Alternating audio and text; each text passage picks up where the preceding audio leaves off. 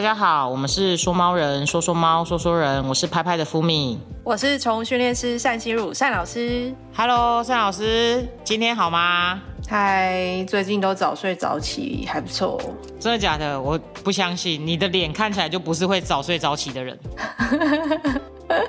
你不能看脸啊，因为我最近养了一只鹦鹉，你知道鸟类它就是一个日出而作、日落而息的动物，所以为了稍微配合它，我现在有调整我自己的作息，但我觉得还不错啦，就是逼自己健康一点，这样不能熬夜。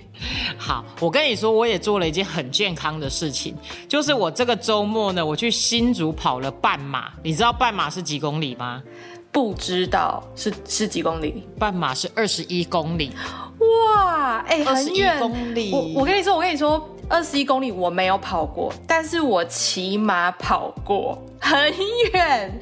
骑马二十一公里我都觉得很远，马都觉得远了，何况是人用双脚。真的，我大概差不多从台南，就是我觉得大概到鹿鹿竹嘛，鹿竹或是冈山之类的，可能有二十一公里。对，从台南到冈山。天哪，你体力怎么？对，不是啊，你体力怎么那么好？你是平常就有锻炼是不是？没有，我跟你说，我很讨厌跑步。我我就想说，因为我答应过我姐姐说，就是她如果要跑马拉松，我都要一直陪她跑。结果她以前呢，我们都跑四公里啊、五公里啊，然后就很开心，跑完就马上冲去吃早餐。就她那一天就跟我说：“哎，我跟你说，我想要挑战二十一公里，我想要在我跑不动之前跑跑看。”我想说：“哇塞，二十一公里耶！”然后我跟她讲说。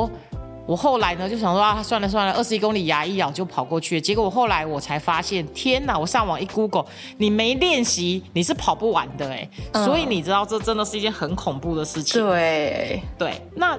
结果这还不严重哦，我就想说，好了好了，我们还是要练习。我练了几次之后，我就想说，天哪，我的人生实在太黑暗了。我大概最后一次跑到十五公里的时候，我就想说，好好，网友说你只要跑得完十五公里，你就一定跑得完二十一公里。所以我就只练到十五公里的时候，我就马上就是就是讲说，好了，我就练到十五公里了，我不要再练习了，实在太累了。对，所以就边跑边玩。所以结果结果呢，就在。要去跑的那一天呢，呃不，开始跑的那天竟然下了大雨，哇塞，倾盆大雨哎！你知道在大雨中跑半马，真的是太，我们初初体验实在太刺激了，太难得了。然后就踩在泥泞里面，对。然后后来大概在最后五公里的时候呢，哎，我们一开始出发就已经落后了人家三十分钟，因为。真的很有在跑半马的人，他们有的预备蹦，他们就跑出去，他们就不管雨有多大。像我们这种就是想说哈，不行了，我不想淋雨 哦，然后就赶快去 Seven 买雨衣，结果雨衣竟然被买完了，然后雨衣被买完还不打紧，我们只好赶快叫我姐夫从，赶快就是赶快送来送来那个马拉松的现场。嗯，然后我们已经晚了人家半小时了，所以到最后我们就是有用一种很悠哉的倒数几名的，大概倒数十名的状况跑完这个半马。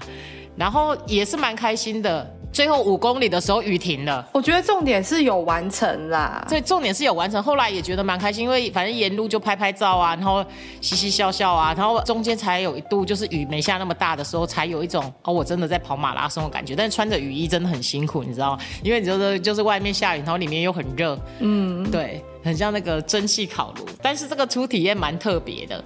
所以我觉得，如果真的想挑战一次，也是可以。单老师，你下次可以试试看。台北很多马拉松哦。我不要不要不要不不不，我已经选择骑马了，我就不会用我的双腿。可恶！然后结果后来我姐姐还跟我说，那不然我们下次来参加半铁。你知道半铁是什么？铁人三项。不知道。然后就是半铁，然后我就跟他讲说，你千万不要什么铁，我们的亲情只能到半马为止，没有办法再上去，太激烈了。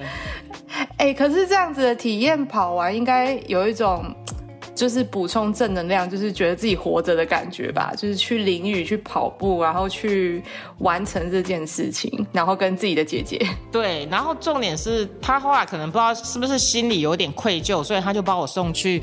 送去按摩这样子，然后送去啊按摩两小时，绝对是愧疚。对对对，送去按摩两小时，按完之后，我姐夫去载我的时候，我从那两阶矮矮的楼梯我都走不下来，我小点就是普普街在那里就腿软，真的腿软。后来所以你姐姐她还正常行走，我姐当然也没有好到哪里去，她就在家里，就是她是在家里，就 是她就跟我说，哎呦，今天去按摩太激烈了，我觉得我过两天再去这样，然后她就开始在家里贴那些什么热敷贴啊，吃消炎药，我就一直笑，就说哇，你真的没有好我到哪里去。后来晚上我姐夫他们就还带我们去吃牛排，他说你们需要补充一点好的蛋白质。最后呢，就是还直接停在餐厅门口，因为他。他们家离那个餐厅大概五分钟，我们坚不行，你们不能再走了。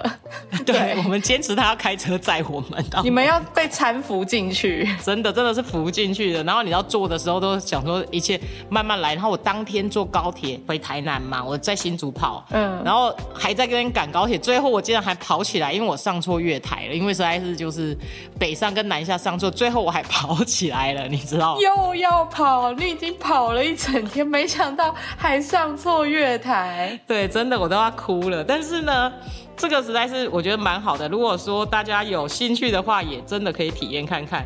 那我们来猜猜看哦，就是赛老师，你觉得你自己是马拉松选手还是短跑选手？我都不是啊，你都不是。那如果一定要选一个，你会想要就是例如说一百公尺或两百公尺赶快跑完，还是说啊马拉松我慢慢跑这样？呃，如果硬要选的话，我觉得我应该是。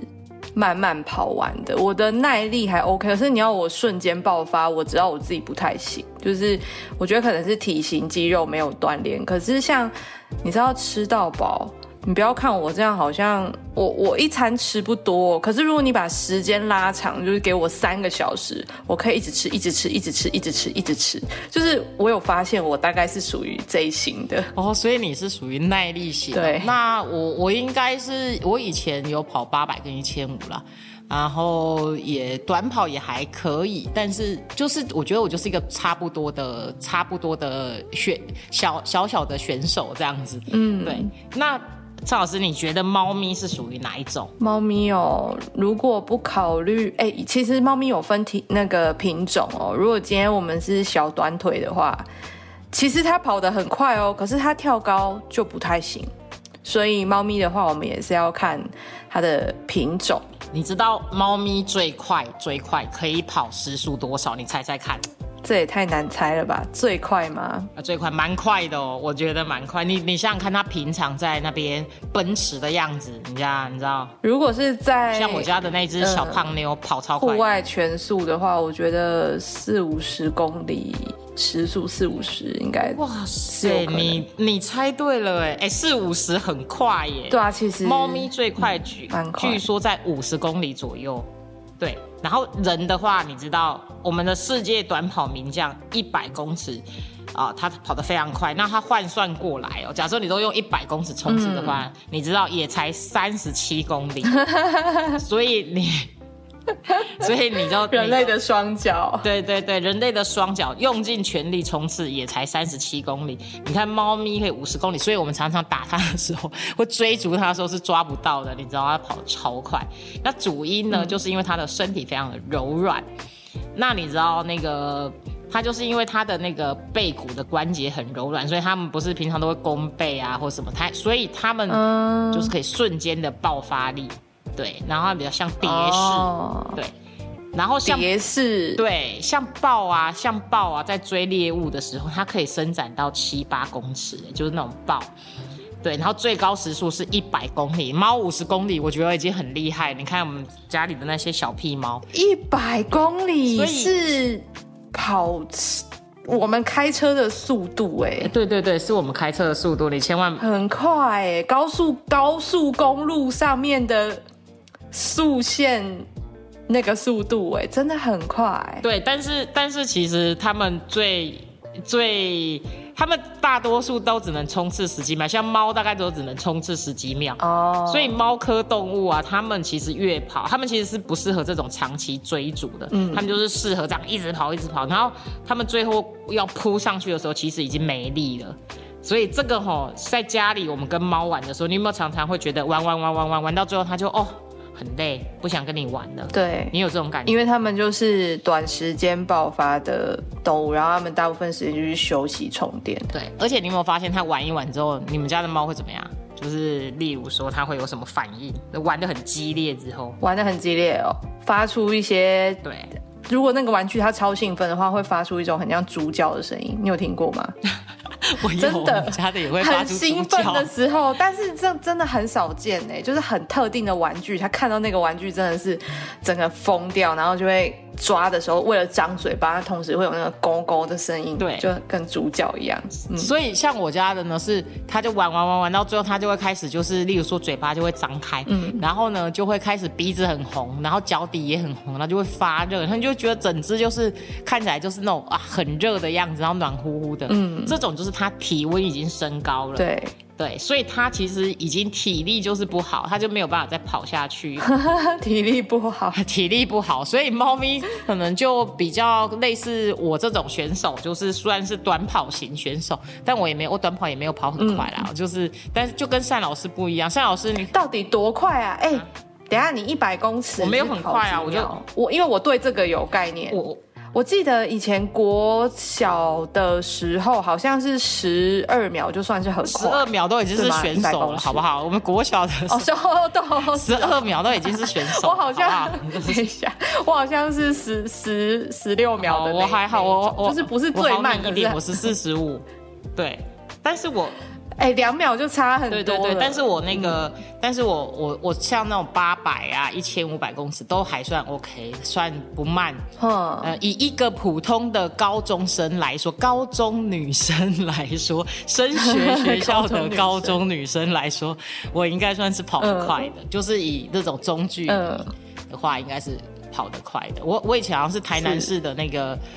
呃，台南市的那个高中生女子七项第二名，就七项就是你什么好像是、哎是就是 是没有好像是，因为我我当不用谦虚，对，因为你知道第一名太厉害了，因为第一名他们就是直接就是选手，因为他们都是体保生，然后我就是第二名。啊，我我就说我妈妈是不是觉得自己生到牛，像牛一般存在的小孩这样子？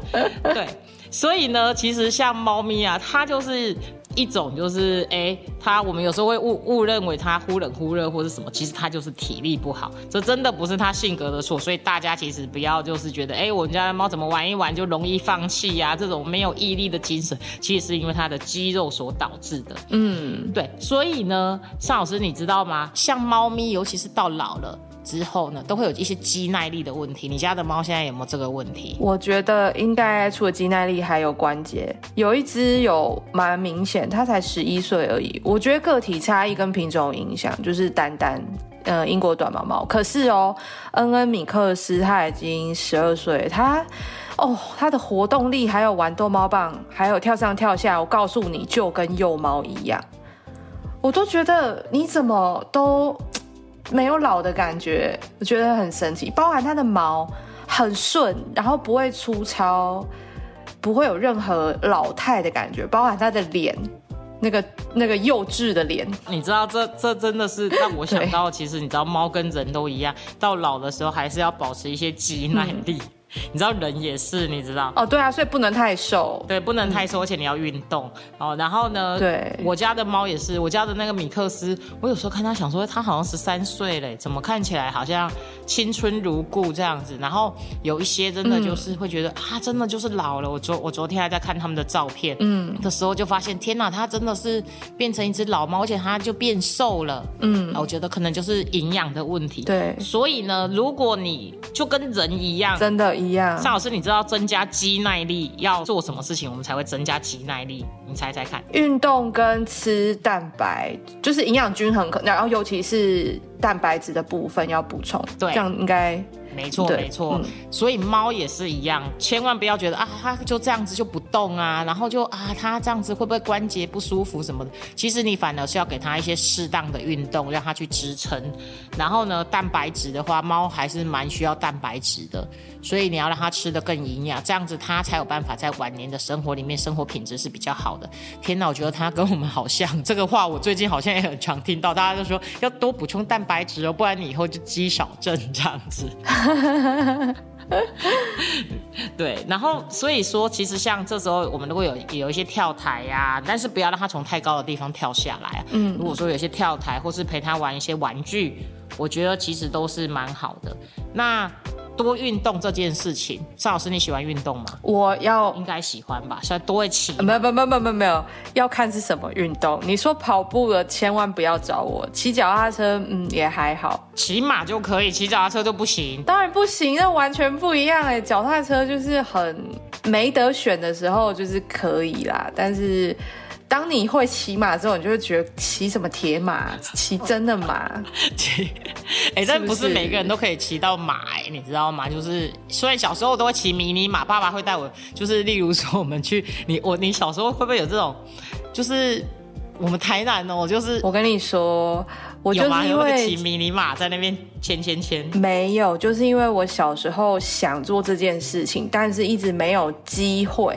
所以长大之后，我就觉得，你知道最近有一本书叫做《就是在你呃离开人世之前，就是记得要把钱花完》。呃，当然书名不是这样子啦，但是他这本书就是在讲说，你留那么多钱干嘛？对不对？你赚来的钱其实就是要去获得一些什么东西，然后所以。呃，当我稍微有，你知道很多事情都会觉得说，不然我放着，就是以后再做，以后再做。可是你确定真的有以后吗？以后，然后你今想说明天再做，然后明天又想说明天再做，但是明天永远是明天。所以我那时候就想说，啊，好，不然就来试试看，因为我也不确定我行不行骑马，因为因为我脊椎是有一点点不太不太好的那个状况，对，然后就试试看那。就会觉得很多想做的事情，看我小时候想了嘛，那现在有机会就就去做。你知道我对我每年我之前前几年我都会把我想要做的、想要完成的事情，就是在年初的时候列十件事情下来。你会有这个习惯吗？或是列几件事情下来？我告诉你我会，但是你千万不要列到十件，因为你的完成率会很低。除非你这十件事情都很简单，你最好是就是五件。大事，然后你都可以完成，这样对不对？对，然后好，你列了十件，然后呢？我就是有时候会列十件或是五件啊，当然不，我忘数量不确定。结果我到去年的时候，到今年的时候，突然就一气之下发现，哎，其实都达不成，觉得很生气，所以我就没列了，是不是？结果呢，我回头一看的时候，我发现，哎，反而完成很多事情。这个这一些，我现在的。两年后，我把我大概两年前，我把二零二一年我想做的事情，我竟然在今年就是陆续的完成。我就想说，我真的是一种，就是你知道，就是一种用很缓慢的速度，算是什么笨鸟慢 飞之类的速度，把这些事情陆续的完成。对。然后我我其实有一点惊讶，我自己是蛮惊讶。我想说，哎，原来我想做这些事情，然后我虽然没有办法在那一年达到，但是我可能用一种好，我就是要做这件事情，然后我的目标用自己的速度，对对，用自己的速度活着这样子。对，所以这个真的是也是还是鼓励大家可以多去尝试一些东西哦。毕竟，哎，我觉得生命真的就是走就走一次而已，然后不要说好像。就是可以喜欢的东西就尽量去做，喜欢的体验就尽量去做，我觉得这还蛮重要的。哎，我们怎么从多运动插到这里来？好，那一我们一样在讲运动啊。对，那所以说，像我自己的话，就比较喜欢球类的运动，像羽球、网球，然后我接下来想要去学潜水、开就学游艇，对，就是学开游艇这样子。没有，因为你知道。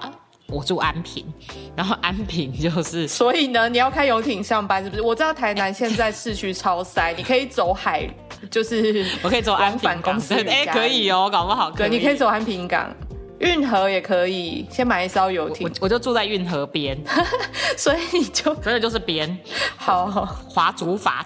对呀，你看，对，所以我就想说，哎，我真的的确就是想要去学这件事情，而且其实，在。呃，我看了一下，没有没有很贵，对，好像还是一般人可以负担的，嗯嗯嗯的这种这种情况，这样子的的这种收费，那呃，所以说我会想要去做这些事情。那当然除了这个之外，哎，我们刚刚讲到多运动啊，我个人是非常喜欢运动。那与猫猫咪也是，你记得要让它多运动。我们除了人要运动之外，也要让猫多运动。它有几种优点，第一种。你陪他运动的时候，你知道你跟他感情会比较好，是他会觉得你有在陪伴他。那你平常会花时间跟你的猫就是运一起做运动吗？我的意思是说，就是例如说你会陪他玩，或是陪他干嘛之类的嘛？就特地拨一个时间，一定要哎，而且每一只需要的活动力还不一样呢。所以你每一天大概都会拨。多久的时间去陪他们玩？大概大概早上可能十五分钟，然后晚上可能会有十分钟、十分钟，就是分开的时间，就是第一回合十分钟跟第二回合十分钟左右这样子。所以你都用逗猫棒陪他们玩吗？逗猫棒是一个基本的，然后或者是我喂他们零食的时候，我不会让他们太轻松吃到。就是利用一些诱因，然后像有家里有跳台嘛，就让他可能跳上来吃到一口，然后再下去再吃到一口。对，可是他很开心啊，他觉得他自己会觉得你在陪他玩。对啊，他觉得很开心，那就 OK。然后不然就是我们家猫有一个很奇怪的，我觉得是它当我的运动器材的这种运动，就是。我我不知道你有没有看过我发一个 IG，就是他会躺在地上，恩恩会躺在地上，然后就不动，然后他要你推他擦地板。你你之前有说过，然后你推的，对，推的时候他会把自己的双手去把自己的双脚抱起来，就是变成一个圆形，完全的圆形，然后推他。但是我告诉你，不要小看那个运动哦，我推他一趟大概。可能二十公尺好了，超级喘，所以是你很喘还是恩恩很喘？我很喘，我超喘的。他就是躺着而已啊，可是我是真的会喘的那种，而且。呃，核心要用很多力，因为你是蹲着推一个六点九公斤的东西的运动器材。那我们就知道说，其实你看，你还可以增进关系。对。然后呢，自己也可以运动到。接下来呢，是你其实他他可以活化他的脑力跟思维。哎，我觉得这个是哎，我觉得其实不管是运动啊，或是阅读什么的，其实都可以让就是人的精神更好，而且会觉得自己更年轻。那还有就是可以稳定情绪，减少压力。哦，就是你跟猫一起运动的时候，猫其实是可以就是稳定它的情绪，然后压力也会比较少的。是，而且呢，我觉得有一点蛮重要的，就是说它可以配合你的休息时间，因为你陪它玩了，所以它晚上不会起来胡闹。没错，嘿，这一点蛮重要的。对，然后呢，其实它也可以减少很多行为问题，就是例如说攻击啊、自残啊，然后过度填咬啊、做记号、焦虑等等的这种问题。所以其实。你多花时间陪猫做运动，或是让猫咪它可以在家里，就是哎有一些跑的空间，其实是非常好的。嗯，对。那夏老师在，就是夏老师，像你现在最常让他们，就是陪他们做运动的时候，你会用什么器材？就是例如说，除了刚刚用嗯嗯用推的，你还会有什么道具什么之类的吗？我觉得最不败的就是逗猫棒、钓竿那一种，然后不停的换前面的猎物。这个真的是最实用，当然你也可以买很多新的，时不时买一些新的回来尝试，因为他们喜欢有变化的猎物。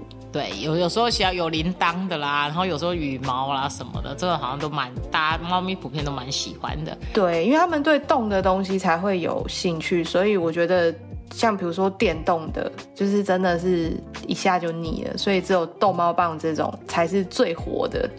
他们会最有兴趣。好，那我们从今天的就是结论里面，我们就可以知道，其实猫咪呢是短跑名家，那单老师呢是算是一个马拉松型选手，福比呢就是属于就是诶中间的诶偏短跑型选手。是。好，那接下来呢，我们就来回答今天观众的问与答。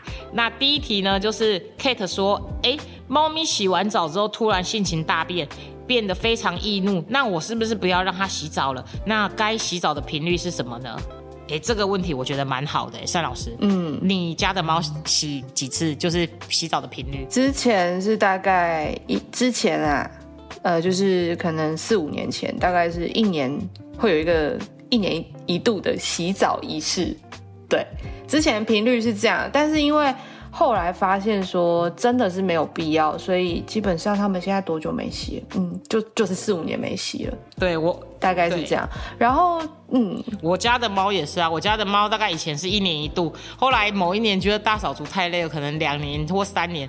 然后有一天有一个兽医生来我们家玩，然后我就问他说：“哎，那你们家的猫咪多久？”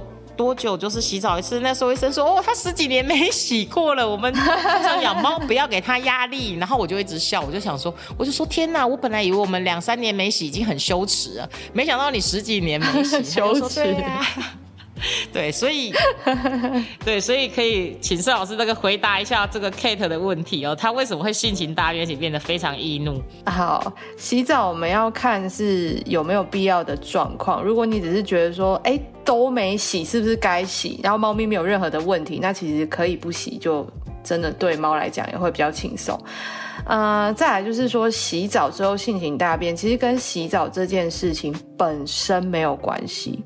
也就是说，呃，他变得很易怒啊，是因为你帮他洗澡的方式吓到他，所以他一直因为洗澡这个事件，然后在一个高度紧张的情绪状况下，但是他可能还没有代谢掉，可能要很久，两个礼拜以上。到一个月甚至两个月，然后他慢慢的这个情绪才会平复下来。所以在这段期间，你不管对他做什么事情，你会发现说，哎，以前他好像比较不会那么容易低吼，或是哈气，或是逃跑躲藏，那他现在变得好像很容易就会有一些呃生气的反应。那是因为一个事，就是洗澡这个事件触发了他延续了这个负面的情绪。好。那所以说呢，好，我们回答一下 Kate 哦，就是真的，就是你可能洗澡的方式要调整一下哦。嗯，先别洗了，先别洗了。对对，先别洗。至于洗澡的频率，真的就是像我们刚刚讲的，其实如果没有很必要的话，不一定要洗澡。那可以做一些基本的清洁。有些猫是长毛猫，就比较没有办法，因为毛会打结啊。但是像一般像我们这种，我们家的米克斯，我们家那只养了养到一岁多，到现在都还没洗过澡呢。我就想说，哇塞，真的。嗯，而且。对，说真的，梳毛其实比洗澡重要很多，对猫咪来说。对，好，那我们今天呢就到这边为止，那我们就下次见喽。嗯，拜拜，好，拜拜。有任何关于猫的事情想跟我们说说吗？欢迎留言给说猫人，下次见喽，拜拜。